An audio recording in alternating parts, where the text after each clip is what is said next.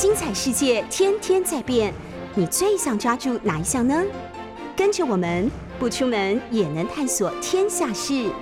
欢迎收听《世界一把抓》。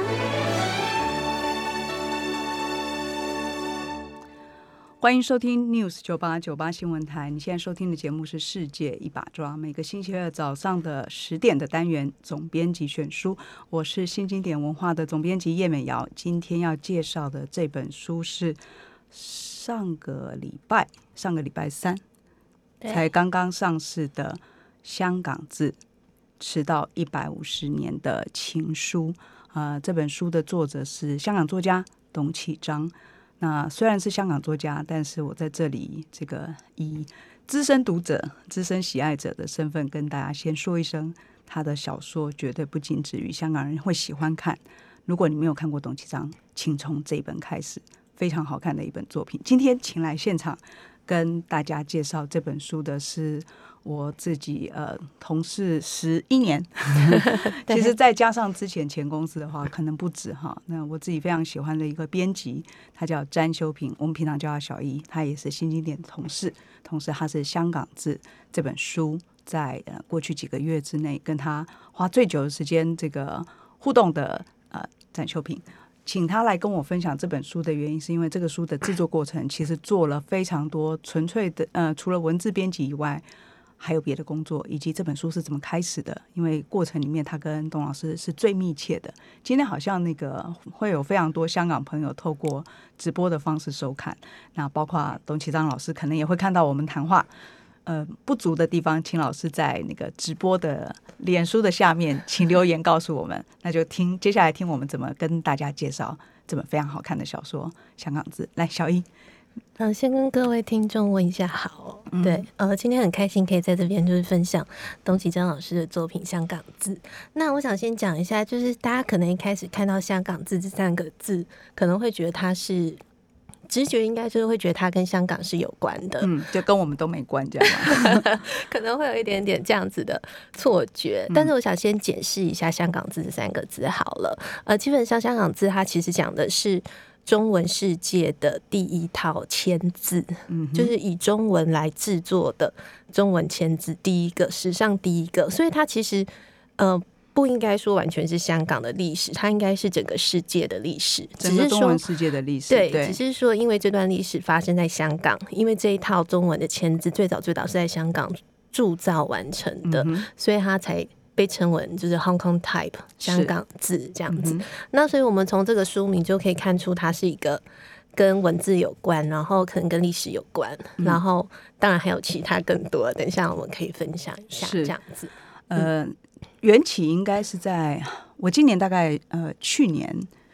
去年年底，我们先出了董其章的上一本有一点科幻性质的小说，叫《后人间喜剧》。那我本来想说，那个书其实已经很庞大了啊，处理了非常大的问题。然后接下来，因为董其章其实是一个职业作家，我们知道，但他也要照顾他的呃家人、生活、孩子嘛。所以没想到今年六月的时候，他说我又写了一本小说。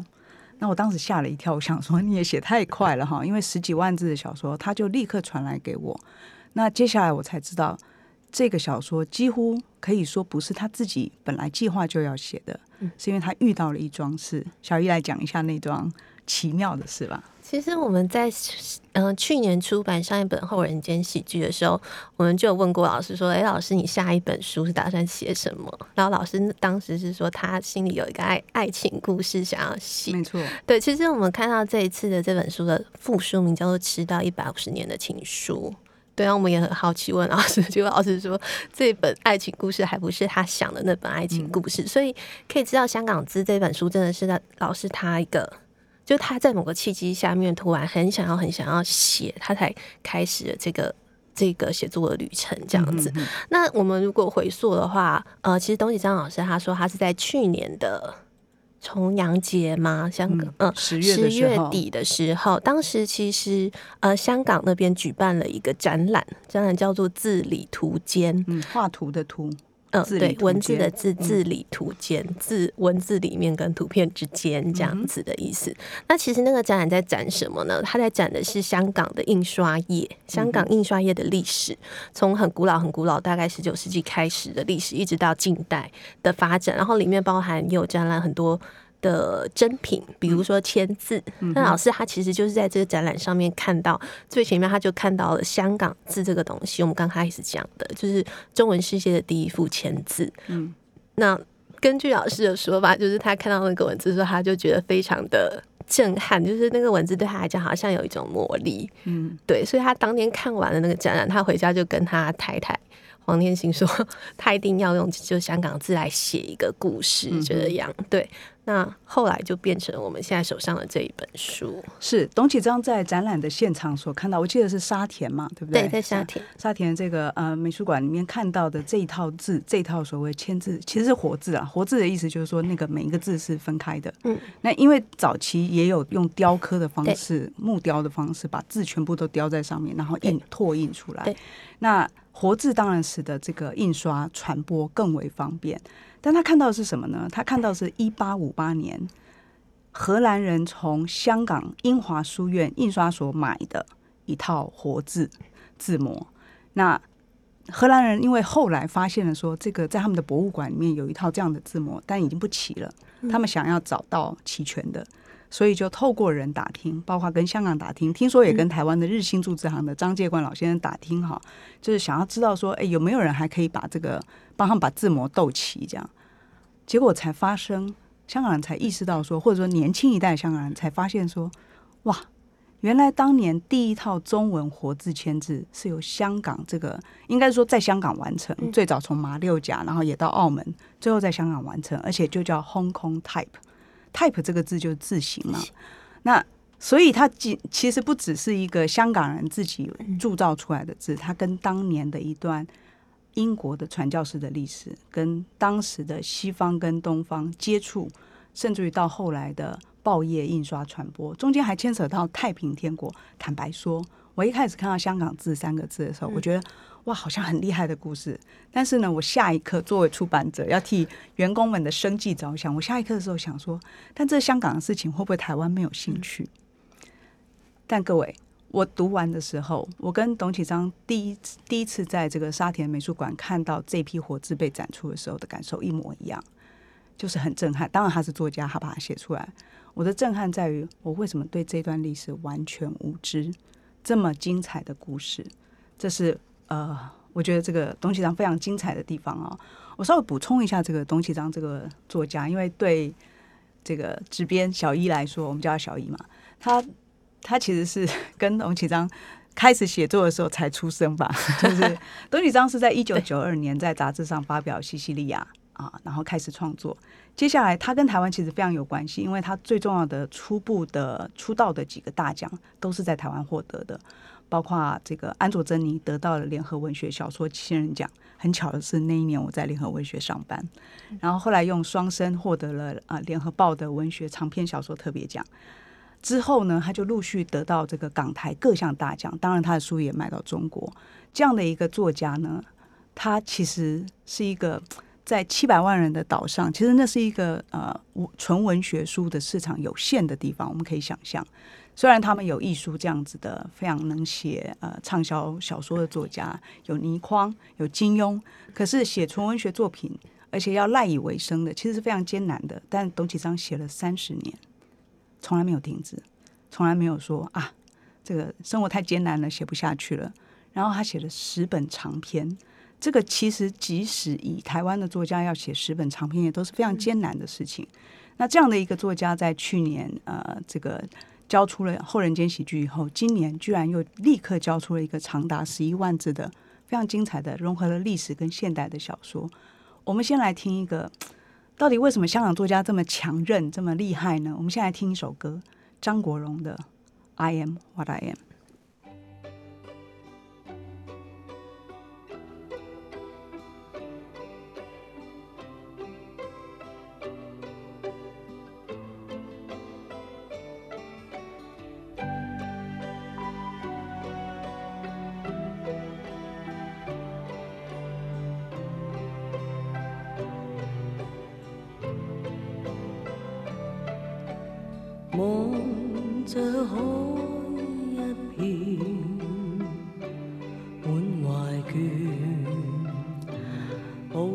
结果这个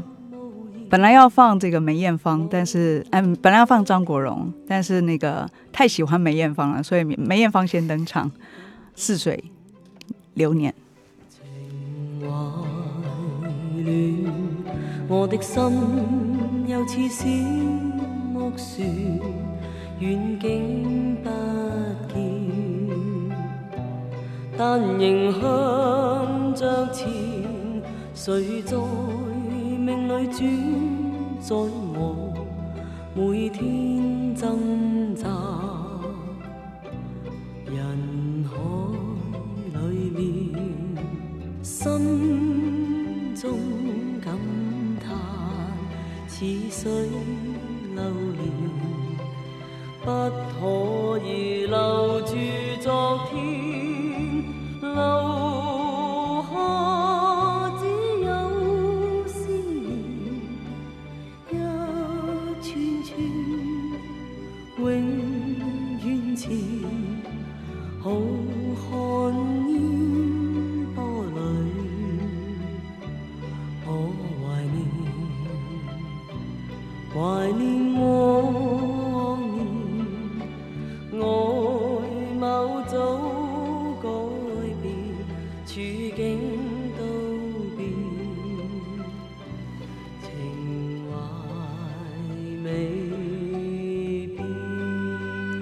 浩瀚烟波里，我怀念怀念往年，外貌早改变，处境都变，情怀未变。呃，用梅艳芳的歌，我觉得一方面是最能够代表我这一代人对香港的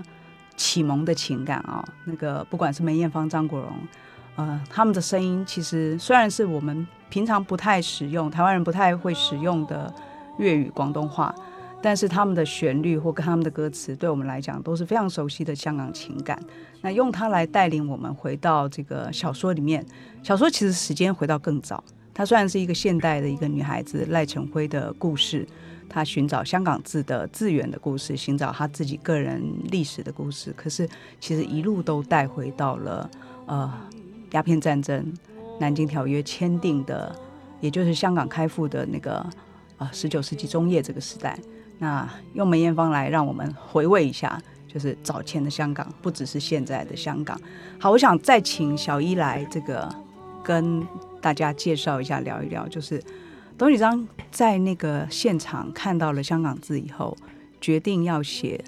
这本长篇小说。接下来他做了什么事？我记得他他其实，在后记里面说，那么短的时间，但他其实做了非常用功的事情。嗯，其实董老师他如果有看过他之前著作的，应该就知道，是他其实是一个非常非常擅长收集资料，就把这些资料转化成属于他自己的故事。其实这个就是小说家的能力啦。对，那老师他当然，你既然看了这个展览，他一定马上就去找了这个展览的负责人。但这个展览的单位其实他们是香港版画工作室这个单位，对，那他们其实也是小小的一个单位而已，但是他们为了现在，其实他们为了要重铸香港字，呃，非常努力在就是香港印刷现在近近一代的这个部分，在助力在这个部分。那董启章老师他就先从香港版画工作室这边了解整个香港字背后的历史。对，那这段历史其实非常的复杂。那在呃，包括文字的著呃文字所谓签字的制造，然后还有呃刚刚讲印刷也好，还有整个传教士的历史，老师其实他搜集了非常多的资料，其中也包含了很多台湾的历史学家的帮忙。是有一个叫苏金先生嘛，对对对很那个注以待科。嗯，好，其实其实等于是那个呃近代中国的印刷史了。嗯对，就是老师他其实参考了蛮多这个这个部分的资料，那包含是我们透过刚刚讲的，就是香港字的这一幅最早最早的这一批签字，它其实已经失传非常久，它在当时十九世纪铸造完成之后，很快就呃在历史上消失了。就其实从十九世纪到现在这么长的一段时间，可能就是一两百年的时间，大家都已经忘记有这个东西存在，或大家甚至不知道这个东西存在。它真正就是在二零一八年的时候，荷兰那边发现，然后原来他们十九世纪的时候曾经有购买过这一副签字，然后才把这个东西拿出来，然后才到了香港版画工作室的手上。是所以这其实是一段消失很久的历史。嗯，然后他们现在再把这个东西拿出来，他发现说，哦，原来这个是一个香港近代非常重要的东西。因为呃，其实我知道，像台湾，我们过去几年也非常努力在呃。把台湾自己的历史拿出来告诉大家，或是在学生的范畴里，大家也加入了台湾的历史。那其实对香港人来说也是一样，因为香港人他们其实原本也几乎都没有学过自己的历史。嗯嗯，对，所以香港这一代的年轻人，他们跟我们哦很像，他们变成他们也想要去搜寻自己的历，香港自己本身的历史。是对，这段历史，我其实读来非常的激动哦，就是嗯 在那个，因为小说分三个部分，有一个部分是赖成辉这个呃现代的一个香港女大学生的故事哈，那有一段是所谓的字灵这个活字降活字降临临会，其实是透过活字，好像那个你在打字的时候，那些字自己在跟你讲话。一样。他透过这个活字降临会来回溯这整段的，其实是西方传教士的历史，也就是为什么会有香港字会铸这批字出来，当然就是为了传教士为了要刻印圣经，为了向那个没有开化的当时的中国人传播这个上帝或者神的这个思想。那为了传教，他们必须，因为他们其实这些传教士的中文也不够好的，所以他们都需要翻译。那最好的方式能够散播最远，因为你跟一个人讲话，不不如一本书印个一千本跟一千个人讲话，所以他们很想要这个刻印圣经。可是别忘了，在那个时代，呃，十八、十九世纪初，其实中国是不准清廷啦，那个时候也是嗯清、清朝的时候，他们是不准外人去传教的，就是不可以进来传教，可以通商，但是不许这些人跑来跟大家讲这些上帝的思想。所以传教士其实从西方来中国，都是抱着一种就是我的命就是上帝的，嗯我为了传达上帝的旨意，来到这个生活不容易的地方，这些人听不懂我的话，那我要把我的人生就附附和在这里哈，就是投注在这里。一八零七呃，一八零七年，二十岁的英国人，他叫罗伯特·马里逊，这个小说源头最早的一个最重要的传教士，他跟伦敦传道会，其实他就是新教基督教哈，申请说他要来中国传教。一来因为他的家乡其实他的生活也很苦，再来是因为他们就是受到神的感召，他是本来就是传教士，所以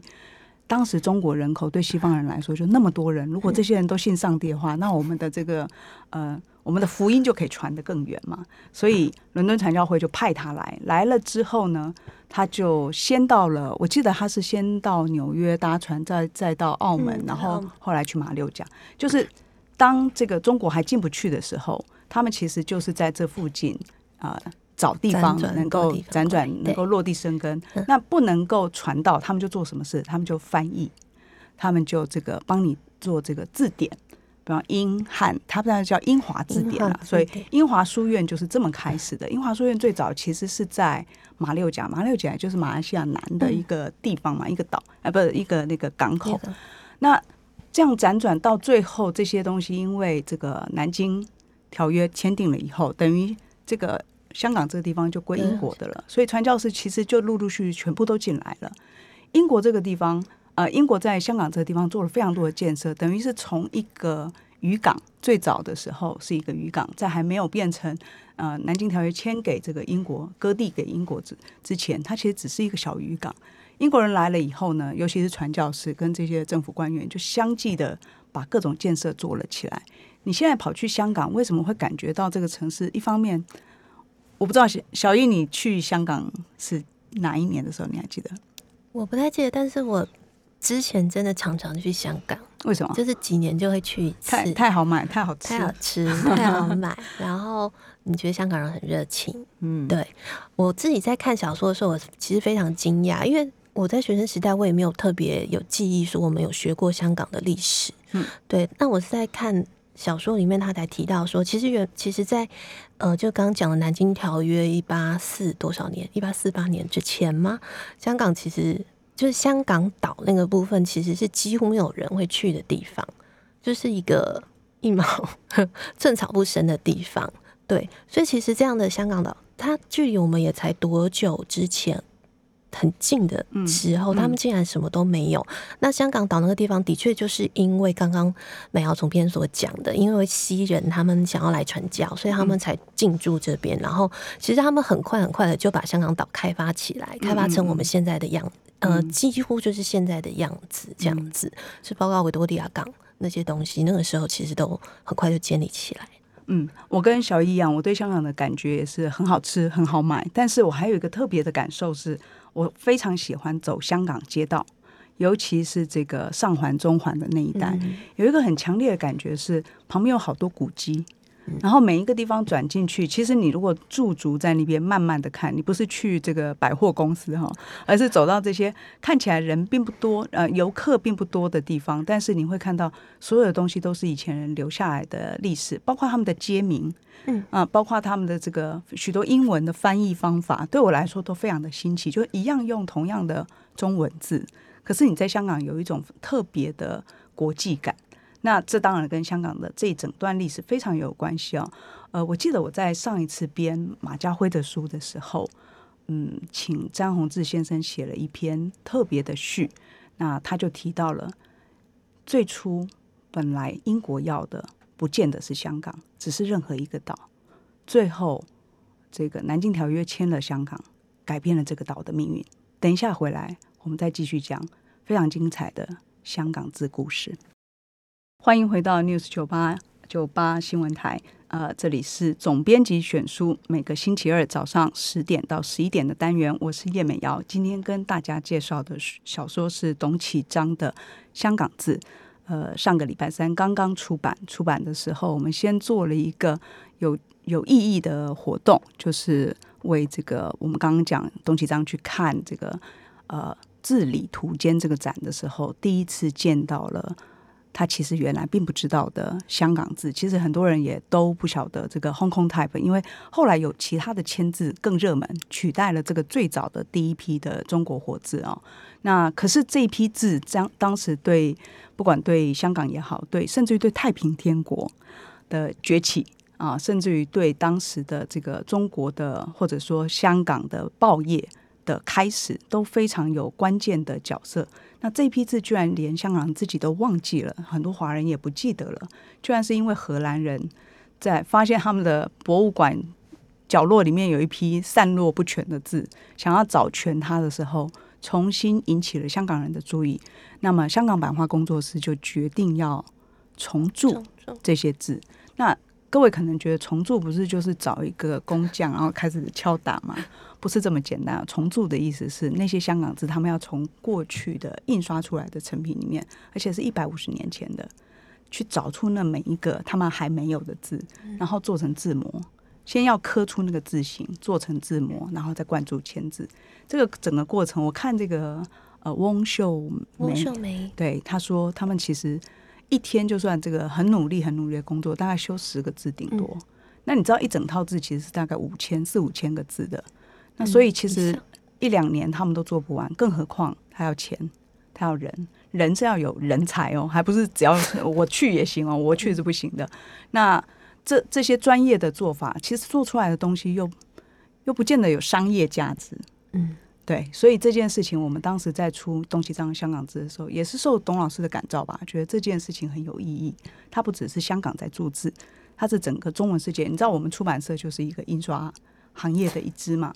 所以后来我们就决定，这个也许让小一来补充。我们只是决定做一件事情，就是做一个计划来推动香港注字重呃重注计划。小一，我们做了什么？我想说已经卖完了。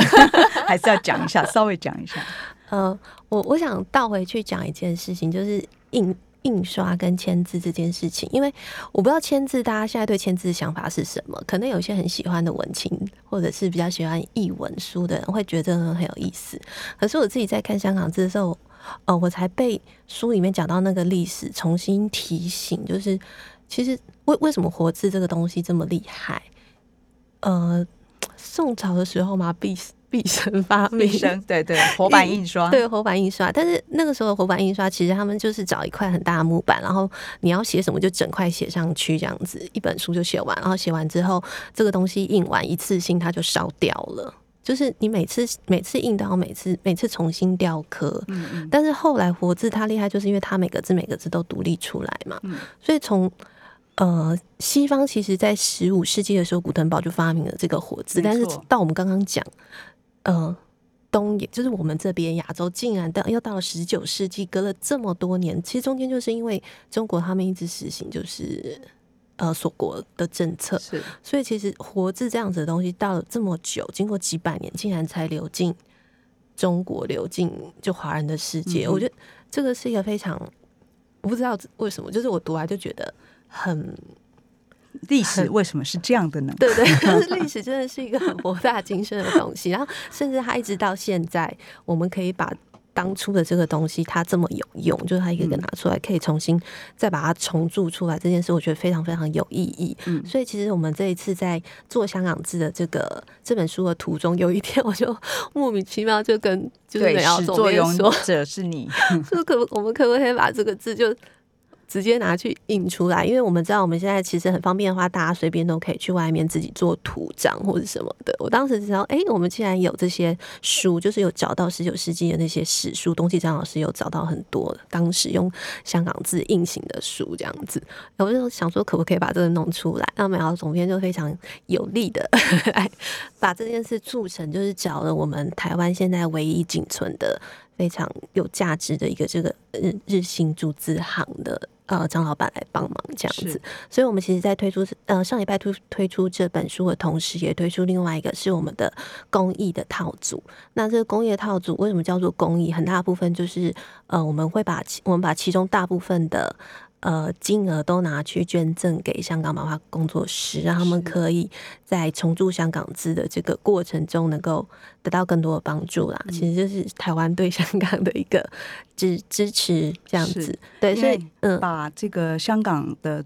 香港字跟日新注字行串联起来，因为对我来讲，他们不是只有香港这件事情，它就是所有的印刷业背后的嗯当年的最重要的推动者，就是活字。那活字签字这件事情，台湾唯一剩下还在注字的，就是日新注字行，很可能是华语区唯一剩下还在。开着店注字，不是把它当艺术品，是当着实用的，你真的可以去买的，就在太原路。对，好，那个因为从小一的促成到我们决定推出一个特别版，然后作为公益，每一套都捐出，其实大部分的钱都捐出去了哈。那个，哎，齐章老师，请放心，我们有留下你的版税。呃，刚小一在讲一个东西，就是我跟他一样，就是觉得为什么历史会会是这样发展的？为什么中国要到这个十九世纪中旬都还没有自己的活字？没有活字这件事情，对于很多东西的传播传递其实是困难的。所以以前只有官家，也就是呃朝廷，才可能大部计划的什么四库全书这样的去、去去刻印。那大部分民间的都是用手抄的哈。那所以一这个历史真的是很奇妙的，为什么这个字最后降临在香港变成 Hong Kong type？这我真的就要回到我上一段后面没有讲完的，就是上次在做马家辉老师的也是历史小说《鸳鸯六七世》的时候，请这个张宏志先生写了一篇导读，他特别提到了一段香港历史，真的是太就是你很难说是宿命哈，或者是什么。在一七九三年的时候，英国的这个呃伯爵，他叫 Macarney，叫 George Macarney 哦，他率领使节团来中国，到中国了哈。这个热河承德山庄见乾隆皇帝，当时是为了庆生，可是同时他带着英王乔治三世的这个讯息，希望什么？那个时候大家都想要跟中国做生意，可是又很觉得中国很大嘛，很厉害，所以呢。带了一大堆礼物，什么天文望远镜啊，一堆的贺寿之外，同时提出拿出信来，信里面就是请求，希望中国能够打开一些地方，让他们可以来做生意。那同互派大使啊，然后关税啊等等，以及最重要的是，能不能给他们一个小岛？这个我是呃，也是看历史才知道说，原来他要原来的岛并不是香港，他要的是舟山口外。就是任何一个岛都可以，为什么呢？就是他们要有人那个港啊、码头啊，可以下货啊，方便嘛。然后外国人来了，你不能马上就叫他搭船回去，他在那边要稍事休息等等的。然后而且交易有时候要要领钱啊，要交易这个谈谈判啊等等。那最后他说这个不是在舟山口，也可以在珠江口。最后决定了一个清廷完全看不上的地方，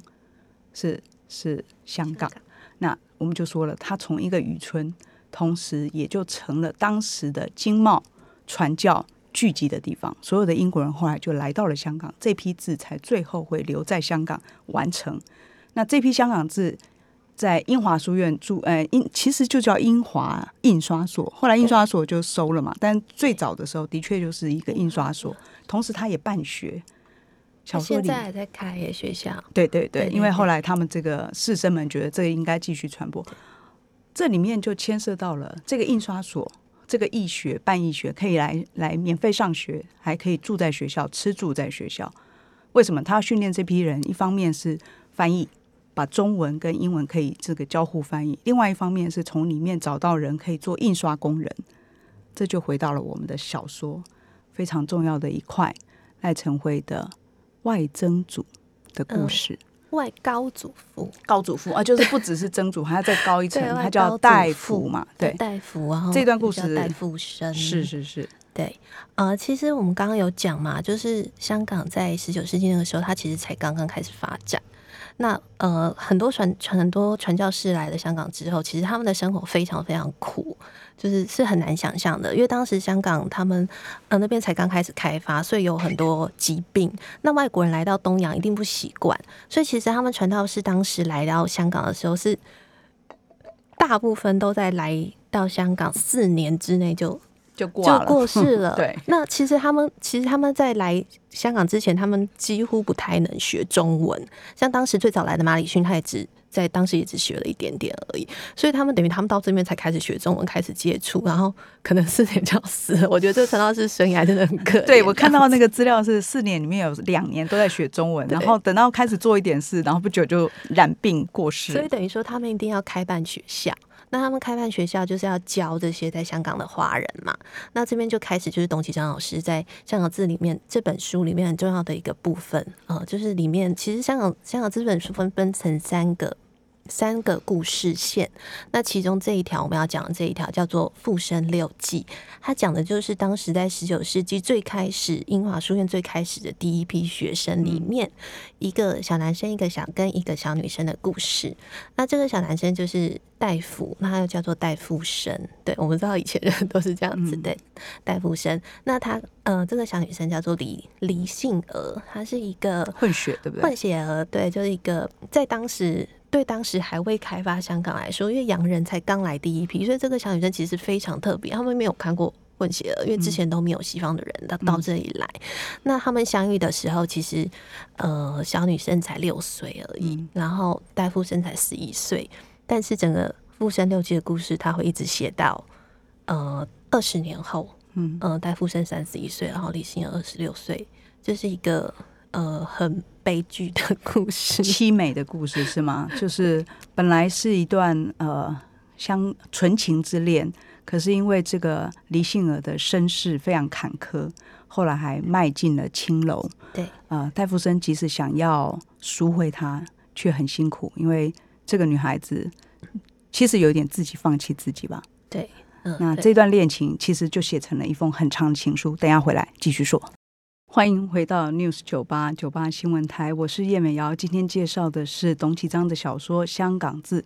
香港太特别了哦，那个本来刚刚第二段我们应该是要放张国荣的《I Am What I Am》。哦，我跟这个小姨都非常喜欢张国荣，但是因为故事实在太多了，太精彩了，所以其实是放不到的。我们第三段有董启章老师钦点一定要播的一首歌哦，是比较现代的香港歌，也非常好听，是林家谦的作品。但是我念一段这个 "I'm what I am" 歌词里面的一句话，他说："I am what I am，我是我，多么特别的我，多庆幸大地有不止一种足印，神造世人，种种色色都有他公允，我很庆幸。站在我屋顶快乐做人，拿着我心告诉世界何谓勇敢。呃，张国荣我们知道他其实地位是超越香港哈。我觉得这个是华语区只要听国语流行歌的人、粤语流行歌的人都知道张国荣，都我我觉得都爱张国荣。我这样私心说好了，用他歌用他的歌来诠释香港的特别，从小可是可以看到那么大。呃，我觉得是最恰当不过。不过倒回来说，我觉得香港字也有这样的特色。虽然书名大大写着香港，而且这个香港字还是真的是香港字，对不对？对，书里面就是书名，还有内页里面的章名，那些全部都是真正的香港字。对，就是我们真的找到这个香港，只要买一本回去，你家就也有真正的香港字了。这样说绝对没错。而且香港字里面其实牵涉到的跟整个。东方西方相会的一段精彩的历史，透过这个呃赖晨辉这个大学女生，其实她辍学了，而且她的身心状况非常的疲累啊，所以整个是在一个透过追寻过去，重返寻找这个自我，或者说重新寻找力量吧。我在这个小说里面读到一段，董其昌写说，呃，个人之所以会觉得没有。没有灵魂，就是失魂的状况，就像这个小说女主角一样。正是因为时代失去了灵魂，那时代失去了灵魂，我我觉得这当然就影射了这几年里面生活在在海外看香港或者生活在香港的年轻时代同样的心情。不管你是站在什么样的角度思考，但是这一段彷徨，我觉得是真实存在的。那接下来我们就要来这个先听一段。董启章选的这个歌好了，因为我想他特别能够代表年轻人的心境。等一下回来，我们让小玉来继续讲故事。一人之境，林家谦。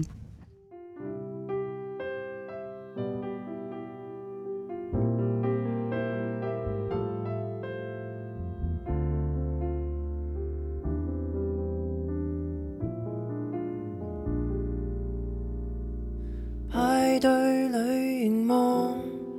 有半笑脸，不过十个，节奏里摇动，快乐中感寂寞，散去了回望，有着丁点孤寡，但自由，想拆开纠结的网，独占天清气路上边走边数数脚印，竟发现某些裂痕。听到内心学会修补再憾，别把声音软禁。一个人原来都可以尽兴，多了人却还没多高兴。沉默看星，听到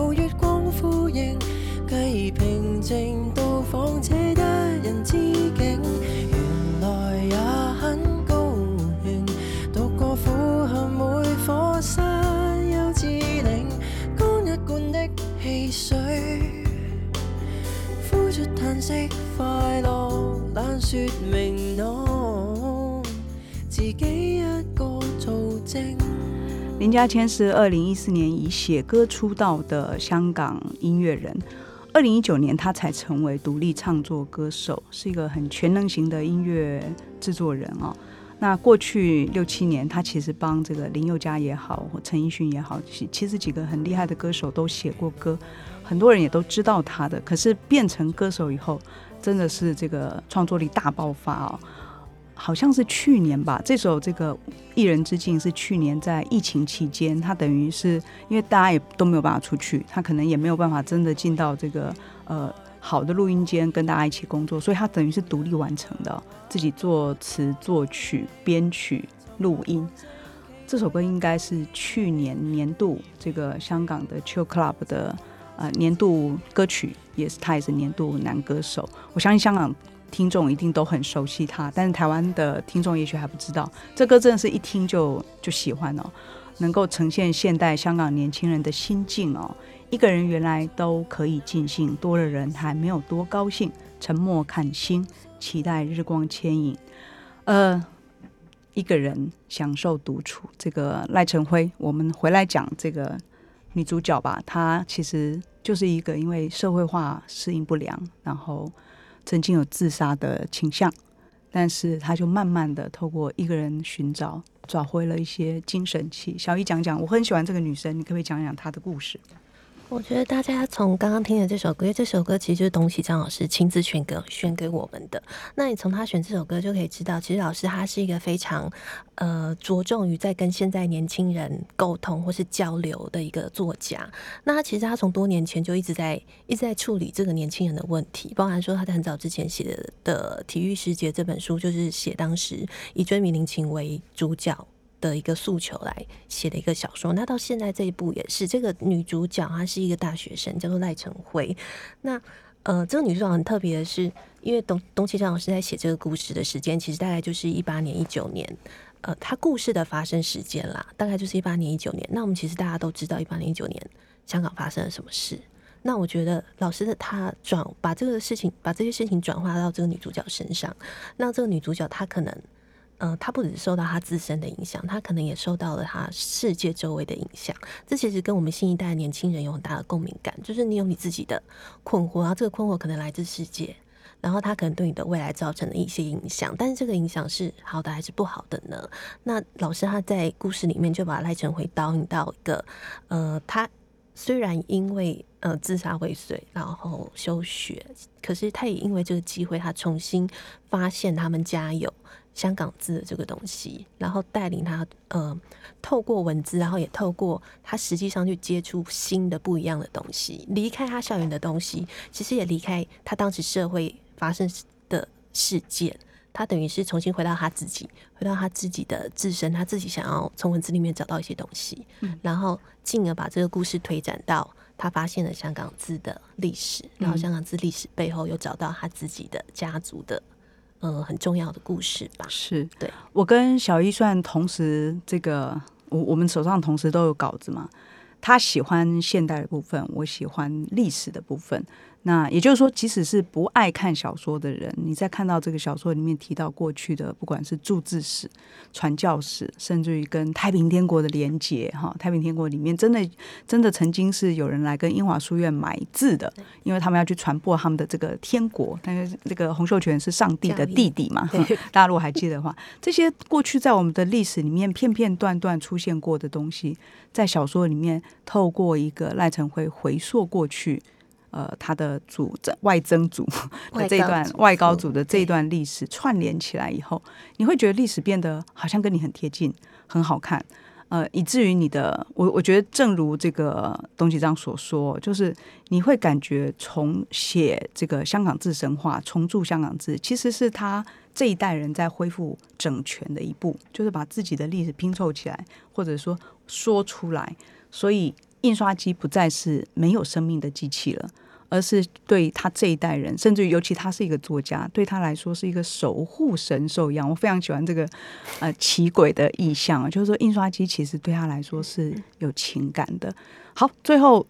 大概只有三十秒了，小一，你有没有特别想要对年轻人说，为什么要来看香港字？嗯，我们在做这套书的时候，刚好提供我们做一个公益的版本嘛。那当时我们就请老师东宪老师特别帮我们选出一句话或者是几个字，想要来送给这一次的读者。那老师他选了圣经里面的这四个字，这也是书中最重要的四个字。那我们在这边也献给大家，叫做“爱者不惧”，有爱的人就不会恐惧，不会害怕。谢谢。